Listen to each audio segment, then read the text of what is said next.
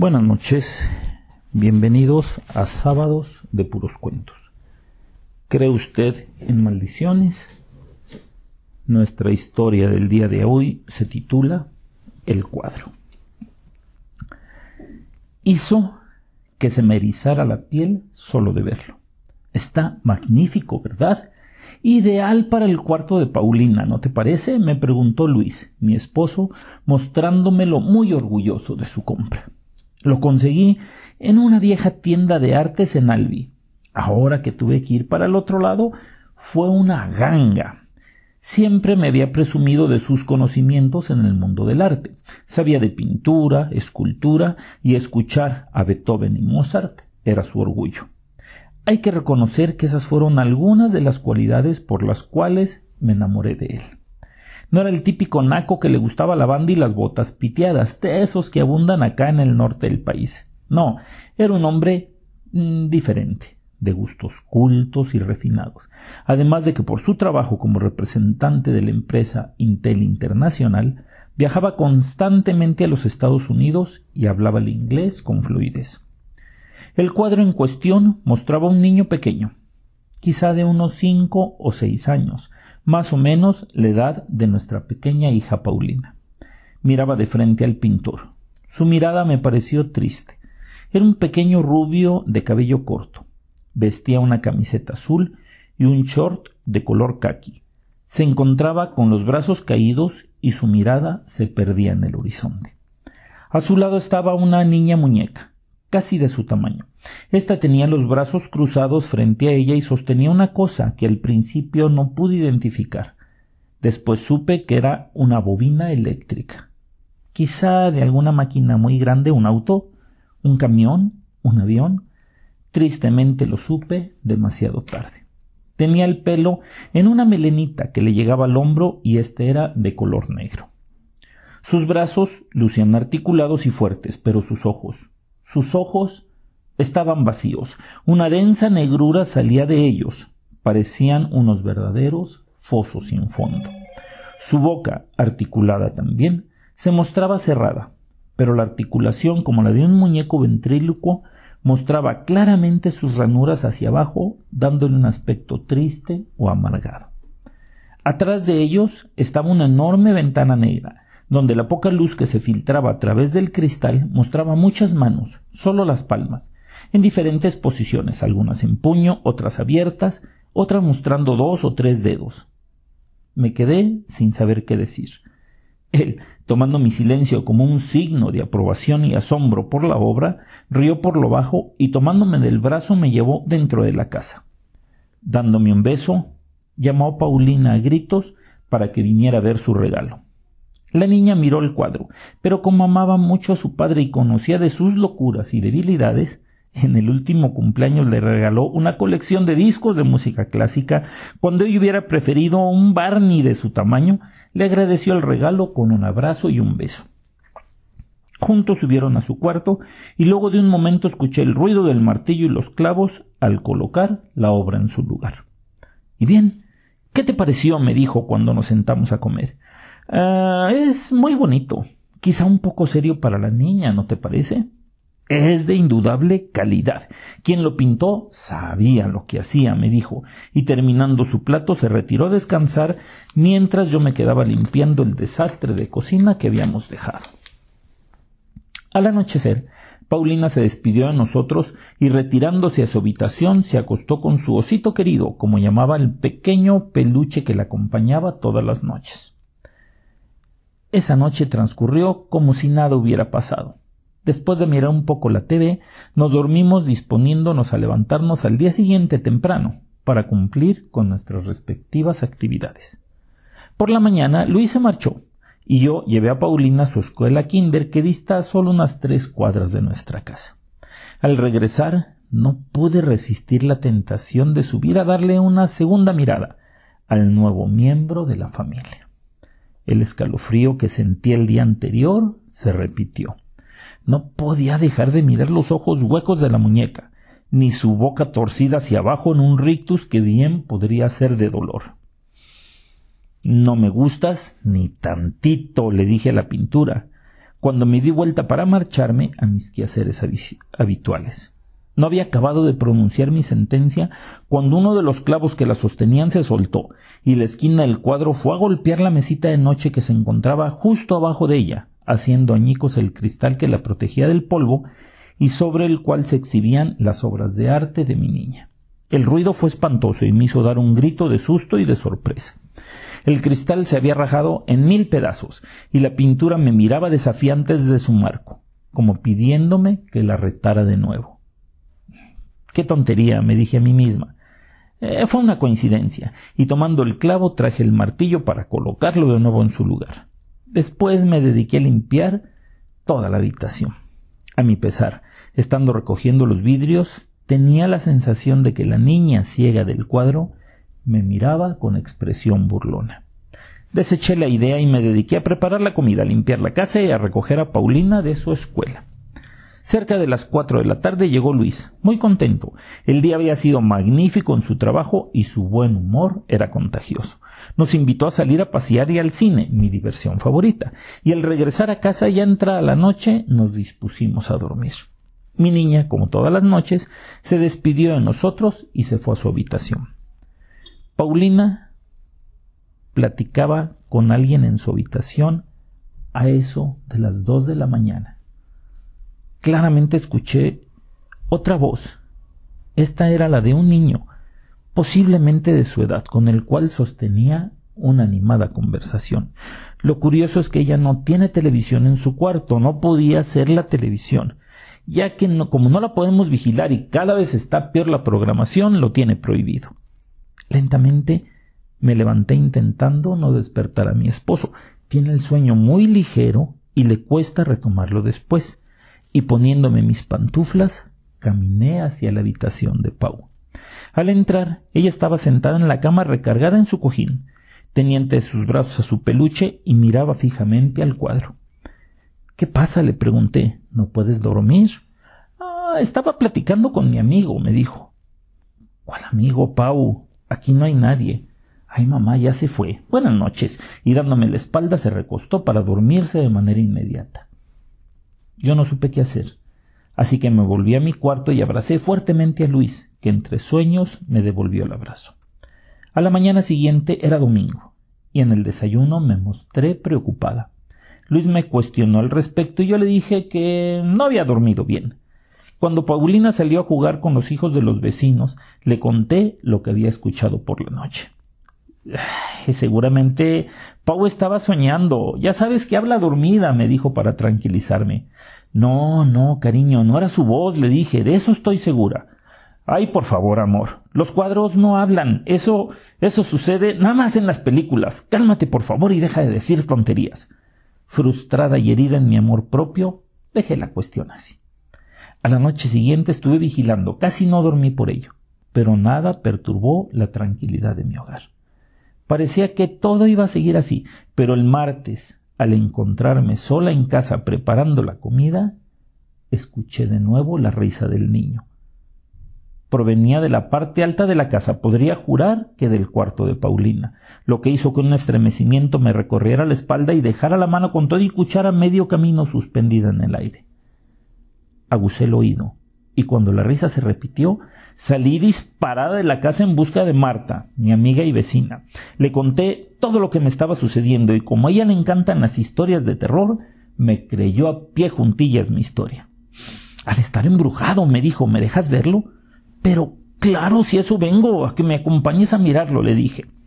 Subimos las escaleras armadas con dos enormes cucharas de palo, de esas que se llaman pozoleras, que Marta tenía desde hacía mucho tiempo. Creo que su mamá se las había regalado para la prole de hijos que iban a tener ella y su marido. Y caminando muy despacio llegamos al cuarto de Paulina. A primera vista todo estaba igual. Parecía que me estaba ganando los nervios de nuevo. Marta se acercó al cuadro y lo miró con curiosidad. De veras está horrible, dijo, no sé cómo a Luis le gustó. Con la punta de la cuchara lo movió, como si de un animal peligroso se tratara, pero el cuadro no hizo nada. Yo que tú. Eh, lo sacaba a la basura, me dijo. Nomás está espantándote. Ay, eso quisiera, pero Luis se molestaría conmigo, contesté. Ah, pues yo sí me animo, dijo, y tomando el cuadro lo quiso descolgar. Por más intentos que hizo, el cuadro no se movió un centímetro. ¡Ah, cabrón! dijo si está pegado a la pared. No puede ser, yo misma lo puse ahí el otro día que se cayó. Y por cierto, no lo pegué con nada, dije, y tomando el cuadro, lo levanté con suma facilidad. Marta peló unos ojos enormes y dando media vuelta no hubo poder humano que la mantuviera en mi casa. Cuando tires tu chingadera vuelvo a entrar, sale, me dijo, y bajando la escalera se fue. No sabiendo qué hacer y después de recoger a mi hija, me dispuse a pasar la tarde sola. Luis había salido de nuevo a un viaje de trabajo y la expectativa de quedarme sin hacer nada me comía por dentro. Esta noche te duermes, te duermes con mamá, le dije a Pau a la hora de acostarnos. Es que es que está haciendo mucho frío. ¿No crees que mi amigo se enoje? me preguntó mirándome con sus ojitos inocentes. ¿Cuál amigo?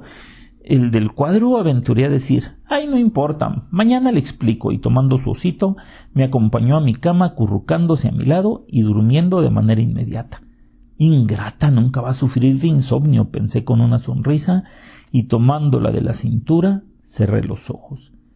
Esa noche tuve una pesadilla. Soñé que la muñeca del cuadro quería salir de él. El niño hacía intentos por detenerla sujetándola del brazo, pero ésta se deshacía de su captor con un fuerte tirón y por fin salía del mismo. Bajaba lentamente apoyada en la mesita de noche y con sus ojos huecos miraba buscando a mi pequeña. Al no encontrarla, su horrible boca se abría en una señal de furia. Está celosa de Pau, pensé con un enorme escalofrío, y caminando con pasos articulados, como en esas películas en donde los muertos se levantan de su tumba y caminan solos, se dirigía hacia mi habitación. Al llegar a la puerta y encontrarla cerrada, empezaba a golpearla con los puños. Me desperté con un sobresalto y sudando a mares. Mi hija estaba cómodamente acurrucada a mi lado. No pude volver a dormir esa noche. Lo curioso fue que en la mañana, mientras arreglaba el cuarto de Pau, noté que las cosas de la mesita de noche que se encontraban debajo de la pintura estaban tiradas en el suelo. No todas, solo las que se encontraban en dirección de la niña. Parecía que ésta realmente se había bajado de ahí. No quise sacar conclusiones y pensando que seguramente ella las había tirado en un descuido las acomodé en su lugar. Decidí de investigar a fondo el susodicho cuadro, me conecté a Internet y me puse a buscarlo por todos lados. Me costó trabajo, pero al fin lo conseguí. El cuadro se titula Hands Receive Her, algo así como las manos la resisten o la retienen, y había sido pintado por un tal Bill Stoneham en 1972. Había sido encontrado por un anticuario en la bodega de una vieja compañía cervecera y lo había vendido a una galería de la localidad. El dueño lo puso a la venta y fue comprado por un empresario al poco tiempo. Un crítico de arte alabó su diseño y publicó un pequeño artículo del mismo en una revista especializada en arte. Lo que me puso la piel de gallina fue que en el término de tres años, tanto el anticuario como el dueño de la galería y el crítico murieron en diferentes accidentes. La prensa local lo denominó la maldición del cuadro e hizo un pequeño argüende con ello. El cuadro fue vendido a otra galería en la ciudad de Albi y ahí terminaba la historia. Tenía que sacar esa cosa de mi hogar, fuera cierta o no la maldición. Mira, yo no quería averiguarlo. Esa noche regresó Luis. Claro está, le conté toda la historia, pero él se enojó conmigo y me dijo que si yo no entendía de arte era cosa mía, que el cuadro era valioso y que no lo iba a desechar por tonterías. Resentida me fui a dormir. A medianoche nos despertó nuestra hija con su inseparable osito. Llegó a nuestra cama y nos dijo ¿Me dejan acostar con ustedes? Es que. es que los niños del cuadro se están peleando y no me dejan dormir. Al escuchar esto se me pararon los pelos de punta. Luis le dijo ¿Qué dices, amor? No te entiendo. Diles que se callen por favor y me regreso a mi cuarto, fue la contestación de mi pequeña. Luis se levantó y asomándose al cuarto no notó nada extraño. Claro, Pau durmió con nosotros esa noche. Al día siguiente le dije a Luis, ¿ya ves que todo es cierto? El cuadro está embrujado. Por favor, Ana, que me vas a volver loco. Tengo que ir a trabajar. Te veo en la noche y platicamos al respecto. Y dándome la espalda se fue. Ese mismo día me llamó avisándome que salía de viaje urgente a California. Una de las redes de computadoras había fallado y podía ocasionar pérdidas millonarias a uno de sus clientes. Dejándome con la palabra en la boca, colgó. Esa noche tomé la cámara de movimientos que Luis había comprado hacía tiempo. Había sido necesaria para una cosa de su trabajo, que ya no me acuerdo ni qué fue, y luego había sido rinconada en nuestra recámara. La peculiaridad de esta cámara es que solo responde al movimiento, de tal manera que si nada se mueve alrededor suyo se mantiene apagada. Pero en cuanto algo se mueve, dispara de manera intermitente hasta que termina la actividad. Con los pelos en punta me animé a colocarla en el cuarto de mi pequeña. Esa noche cerré con llave mi recámara y me dormí con mi hija entre mis brazos. Qué terror me dio cuando a la mañana siguiente miré que la cámara se había activado durante la noche. Temblando de miedo revelé las fotos. En la primera de ellas aparecía la pintura, tal cual estaba. Pero mirando bien los ojos de la muñeca se notaba que estaban mirando de frente a la cámara y no de lado, como estaban originalmente. En la segunda se notaba un claro cambio en la postura de la muñeca ya que ésta había girado la cabeza y volteaba hacia el otro lado, como buscando algo o a alguien. En la tercera, la mano que hasta entonces había estado quieta del niño la sujetaba por el codo, como impidiéndole moverse. En la cuarta, las manos que estaban detrás del vidrio se movían como intentando detener a la muñeca. Eso era todo. No podía creer lo que veía, pero armándome de valor subí a la habitación y tomando la pintura la saqué al patio. A gritos llamé a Marta y cuando ésta apareció le dije ¿Tienes algo de gasolina? Pienso acabar con esta chingadera de una vez y para siempre. Poniendo el cuadro sobre un montón de basura, la rocié. Rezando fuertemente un Padre Nuestro, arrojé un cerillo a la improvisada pira incendiaria.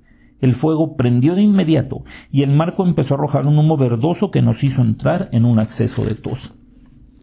Quémate, maldito, le dije al cuadro. Vete al infierno, es ahí donde perteneces. Aunque resulte increíble, del interior del cuadro empezaron a salir unos horribles gritos de desesperación y de dolor. Parecía que de verdad había alguien quemándose allá adentro. Lo último que alcancé a ver fue la cara del niño. Su expresión había cambiado. De su mirada inocente y lejana no quedaba nada. Su cara se había transformado en un rictus de dolor y de sorpresa. Abría enormemente sus ojos y de su boca parecía salir un horrible grito de dolor. Cuando hubo terminado todo, Hicimos un agujero en el patio y allí enterramos las cenizas. Luis se va a morir de coraje, dijo Marta. No creo que nos vaya a creer lo que pasó. Tengo las fotos como prueba, dije. Te aseguro que no va ni a abrir la boca. Tristemente, mi profecía se cumplió. El avión en que viajaba a casa de regreso de California sufrió un desperfecto en una de sus bobinas, según determinaron después los peritos. Se estrelló en algún lugar de la frontera. Nunca recuperamos su cuerpo, ya que todos los pasajeros murieron carbonizados al incendiarse el aparato al chocar. La hora del accidente, las seis y treinta minutos de ese día, la misma hora en que quemé el cuadro maldito.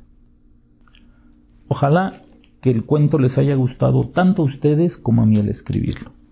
Los espero el próximo sábado y mientras tanto nos vemos en sus sueños.